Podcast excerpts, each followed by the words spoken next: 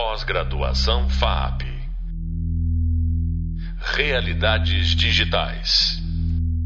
Usamos a narrativa para entender o nosso mundo e transmitir conhecimento desde os primórdios da civilização.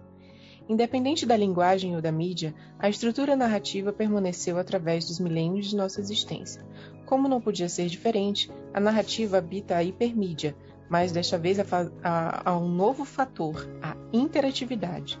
E daí, o que muda? Quais os principais desafios? Isso e muito mais nessa nossa conversa. Curioso? Vamos juntos! Olá, eu sou a professora Raíssa Muzarra. E eu sou o professor Alexandre Vieira. Vocês já nos conhecem e dessa vez estamos juntos para aprofundar tópicos sobre a narrativa interativa. E porque ela representa um desafio de transição entre as mídias anteriores, como cinema e literatura. Faremos uma análise baseada na narrativa aplicada aos jogos digitais, mídia hipermediática, onde a narrativa está mais consolidada. Embora a narrativa já seja um fato nos games de mainstream hoje, algumas discussões travadas entre narratologistas e ludologistas no começo desse século seguem sem resposta e permanecem um desafio. Ludologistas entendem que a narrativa interativa é incompatível com as estruturas clássicas narrativas, mas narrato os narratologistas afirmam que não se trata de uma incompatibilidade, e sim de uma estrutura própria a ser desenvolvida. Professor Alexandre, gostaria de começar perguntando de que lado você está. Concorda com os narratologistas ou com os ludologistas? Acredita que narrativa e jogos são incompatíveis? Ou que apenas está nascendo uma nova forma de se contar histórias? É bom, eu acho que nesse ponto eu fico um pouco em cima do muro.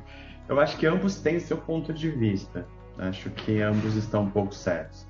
É, os ludologistas eles têm essa defesa sobre a narrativa roubar um pouco do, do foco do espaço do game, já que o game é um sistema próprio, né? O game ele não depende da narrativa.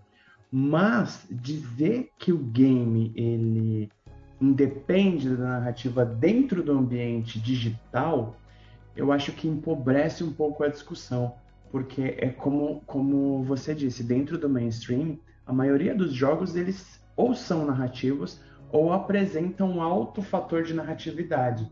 Então você potencializa significativamente a, a, a experiência. É, se eu jogar, é, por exemplo, eu posso jogar o Mario, substituamos todos os, os elementos do Mario do jogo por formas geométricas. É, o sistema do jogo continua, funciona. Eu consigo jogar aquilo. Um, outro um, um, jogo famoso de mobile, por exemplo, Angry Birds, que é um jogo totalmente baseado em física. É, eu posso continuar jogando ele se eu tirar todos os elementos de narrativa, mas a partir do momento que eu acrescento a narrativa, que eu falo, olha, é, aqui é um personagem que precisa resgatar uma princesa e precisa enfrentar esse inimigo, esse antagonista, todos esses elementos narrativos potencializam a experiência porque eles geram empatia no jogador, eles fazem com que o jogador se envolva num nível emocional que só o sistema cru não conseguiria proporcionar. Então, eu acho que os ludologistas, sim, eles têm razão no sentido de entender que o jogo ele é uma, um, uma área de estudo muito ampla. Então, eu acho que hoje é um pouco irreversível, assim, dentro do que nós temos visto com, com os jogos eletrônicos, é, acreditar que, que eles podem abandonar a narrativa e ainda assim oferecer uma experiência completa. A gente tem nichos de games, de gêneros específicos que fazem isso, como por exemplo os, os puzzles, né, os, os puzzles casuais, e são poucos assim. A gente tem um exemplo clássico, toda vez que alguém fala de um jogo sem narrativa, se reporta ao Tetris, por exemplo, né? Mas fica aqueles exemplos muito batidos, assim, são poucas coisas que a gente pode recorrer, porque a maioria, mesmo quando não precisa da narrativa como sistema, levanta elementos de narratividade para tornar a experiência mais forte. Sim, sim, professor, muito obrigada. E é, isso já responde mais ou menos o que, que eu ia te perguntar agora em sequência, que seria por que a narrativa é importante nesse tipo de experiência, né? O game perde sem a narrativa e você já, já deu as dicas, né? Mas eu, eu acho que eu posso até acrescentar, Raíssa, desculpa te, te interromper Diga. nesse sentido, mas é que como eu, eu é, você ainda tinha essa pergunta para me fazer, eu estava dizendo assim, é, se a gente enxergar principalmente o game é, como, como mídia de informação, vou tentar é, seguir as questões aí da, da narrativa junto com o game e de novo como uma das coisas que você já levantou no começo é a maneira a narrativa é a maneira como a gente entende organiza o mundo é, fica difícil a gente não tentar organizar a nossa percepção também dentro do game através de narrativas né? Então é, é essa história de a, a, a experiência fica mais rasa fica mais fica menos empática. Vamos supor, né? Se eu tenho uma escolha para fazer dentro de um game e ele é um sistema muito cru, assim, a escolha entre A e B. Isso é uma coisa. Agora, assim, escolha entre salvar o seu amigo e salvar o seu irmão, por exemplo. Essa premissa narrativa faz com que aquilo que fosse um sistema muito simples de escolha passe a ter um peso emocional muito grande. Então, Sim. acho que talvez essa seja a grande questão desse poder da narrativa em cima desses sistemas. Sim, professor, perfeito.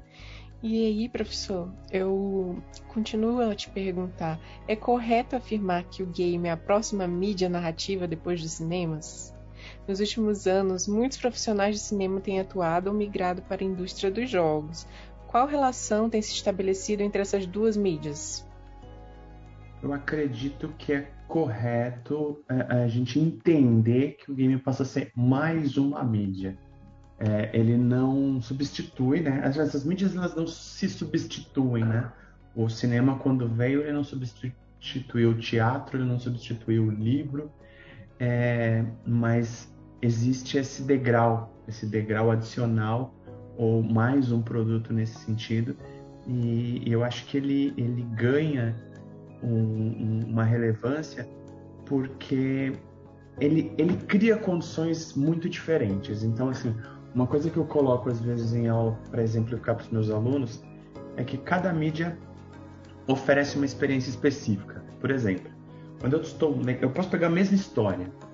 Se eu estou lendo ela, estou, estou, estou vivenciando ela através de um livro, o livro me dá acesso, por exemplo, à mente dos personagens, de uma maneira que nem outra mídia funciona, nem outra mídia faria. É, e o, o, o, livro ele trabalha muito com a nossa própria criação de imagens. Então, quando um livro propõe assim, aí ele ficou propõe a, a, a comparação, né? E ele ficou furioso como uma tempestade, por exemplo. É, ok, entendemos, entendemos o que ele quis dizer com isso.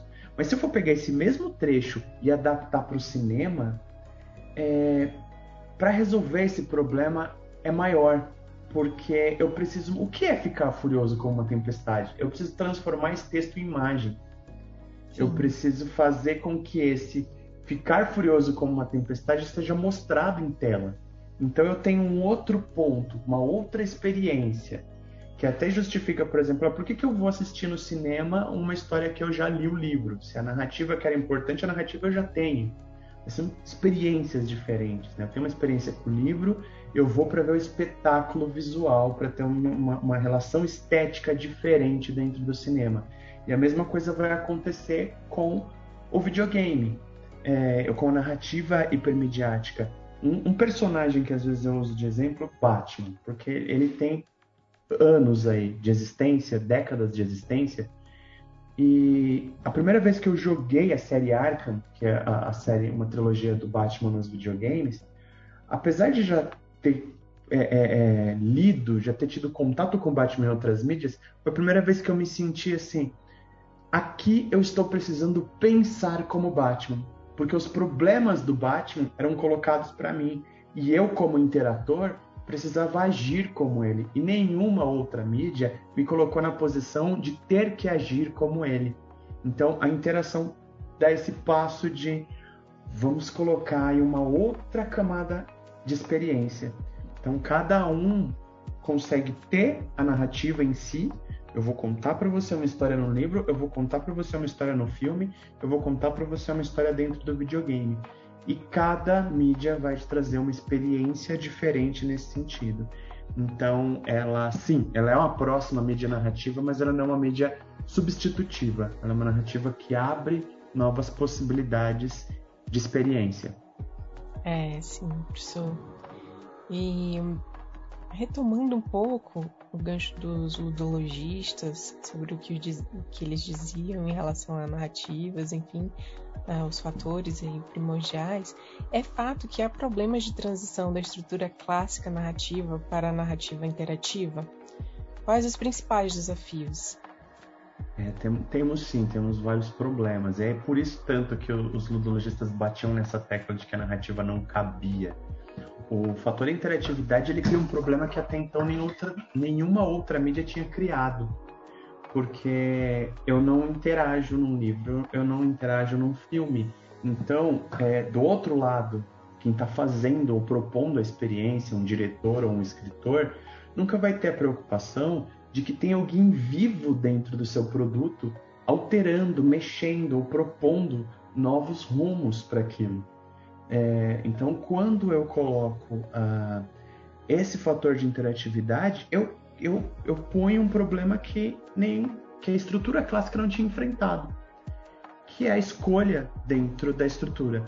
Então, quando eu uso a estrutura clássica é, dos três atos, né, que é proposta é, nos roteiros, ou mesmo a estrutura da, da jornada do herói proposta aí pelo Campbell, é, você tem um, uma sequência fechada, você tem um começo, meio e fim dentro do paradigma.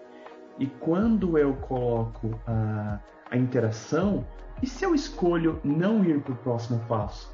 Como é que eu gerencio isso de tipo é, conduzir a pessoa a ir para onde eu quero sem fazer ela entender que ela não está tendo escolhas?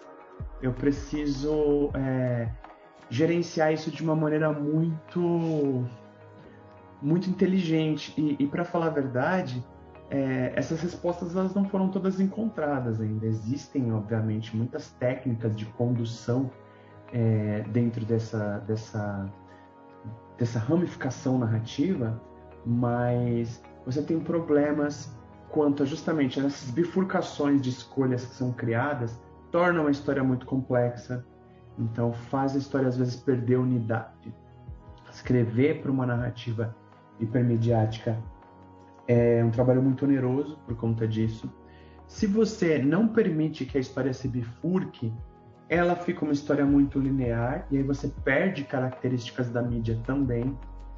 Ah, há uma questão dentro da, da, mídia, da, da mídia hipermediática que são dois formatos distintos de narrativa o que a gente chama de narrativa embutida e narrativa emergente. A narrativa embutida é a narrativa que eu não posso interagir, é aqueles filminhos que a gente assiste dentro do videogame. E a narrativa emergente é a narrativa que surge sem a gente saber necessariamente o que vai acontecer, que é a narrativa fruto da minha interação com o jogo. Então, ó, ok, eu vou atravessar esse campo de batalha. O que, que vai acontecer? Não sabemos, porque depende do que eu vou fazer. Eu vou pular, eu vou atirar, eu vou correr, eu vou destruir um inimigo, eu vou passar correndo sem ninguém me pegar. Essa história, ela vai ser contada, ela vai emergir da minha interação.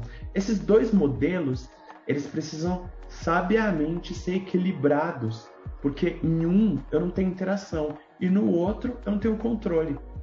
Então, os desafios nessa questão da, de, de fazer com que a estrutura clássica narrativa funcione dentro da hipermídia é muito por conta da interação. A interação cria um fator de instabilidade muito significativo. E a gente está descobrindo um pouco ainda como, como remediar essas questões. O game como linguagem, a narrativa hipermediática como linguagem, ela é nova e ela precisa ser desenvolvida e amadurecida ainda. É, professor, e uma última pergunta para a gente finalizar. Se afirmarmos que a narrativa está consolidada, que formatos ela encontrou para burlar essas incompatibilidades, por exemplo?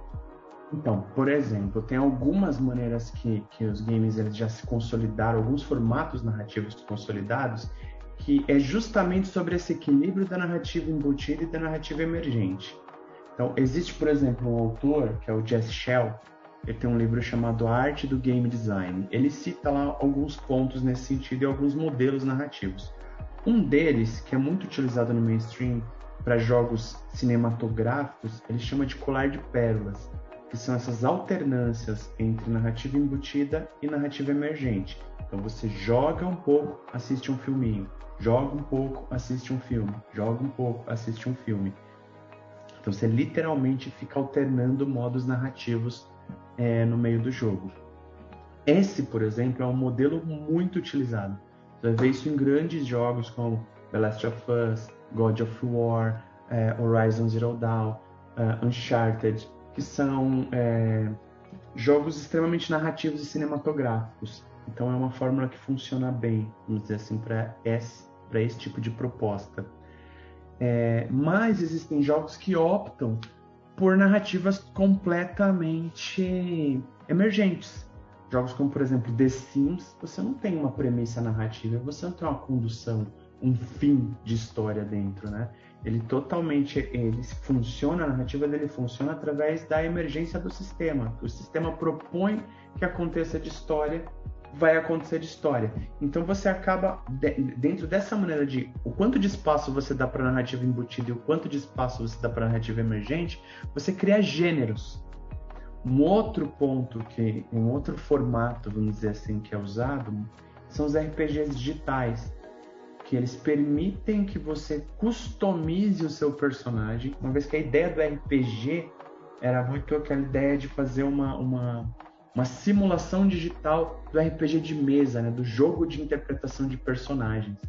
Mas você tem vários problemas de transição também para fazer isso dentro do videogame. Então o que, que você faz? Você permite que isso se torne não um jogo de interpretação de personagens, mas um jogo de customização de personagens. E aí você tem um personagem customizado vivendo dentro de uma premissa narrativa estabelecida dentro de um mundo estabelecido, e aí isso é o contexto embutido em cima dele trabalhado um contexto emergente. Então é outro modelo também de narrativa para tentar driblar essa incompatibilidade. É, outra forma também são os RPGs digitais, os RPGs massivos, na verdade, né, os MMOs, que emprestam mundos, e aí esse mundo você tem a narrativa embutida. Ele vai falar: olha, esse mundo é um mundo de fantasia, existem essas e essas raças, esses, é, essas magias, essas, te dá o contexto de ambientação e aí depois ele permite que você interaja e que as narrativas emerjam nesse sentido. Então há pequenos há alguns modelos, vamos dizer assim, todos eles tentando equilibrar e, e dar vazão é, é para um desses dois modelos de narrativa dentro da narrativa hipermediática. Perfeito, professor. Então, para finalizar, eu gostaria de que todos, todos os alunos remetessem esse podcast ao tema Cultura do Entretenimento no nosso e-book. Tá? Então, no vídeo de hoje, né, no podcast de hoje, na verdade, Cultura Pop e Narrativas Imersivas dessa disciplina, conversamos sobre os desafios narrativos em uma fase de transição de mídia, aprofundamos nossa percepção sobre características e problemas atrelados a essa migração e como tais problemas podem oferecer campo criativo para os futuros profissionais da área. Então, aprofundem-se no e-book e nós esperamos, professor Alexandre e eu, que tenham aproveitado o papo e esperamos também vocês no próximo podcast. Muito obrigada, professor Alexandre, pela verdadeira aula. Obrigado, Raíssa. Obrigado. Nos vemos. Até mais. Até mais. Pós-graduação FAP. Realidades digitais.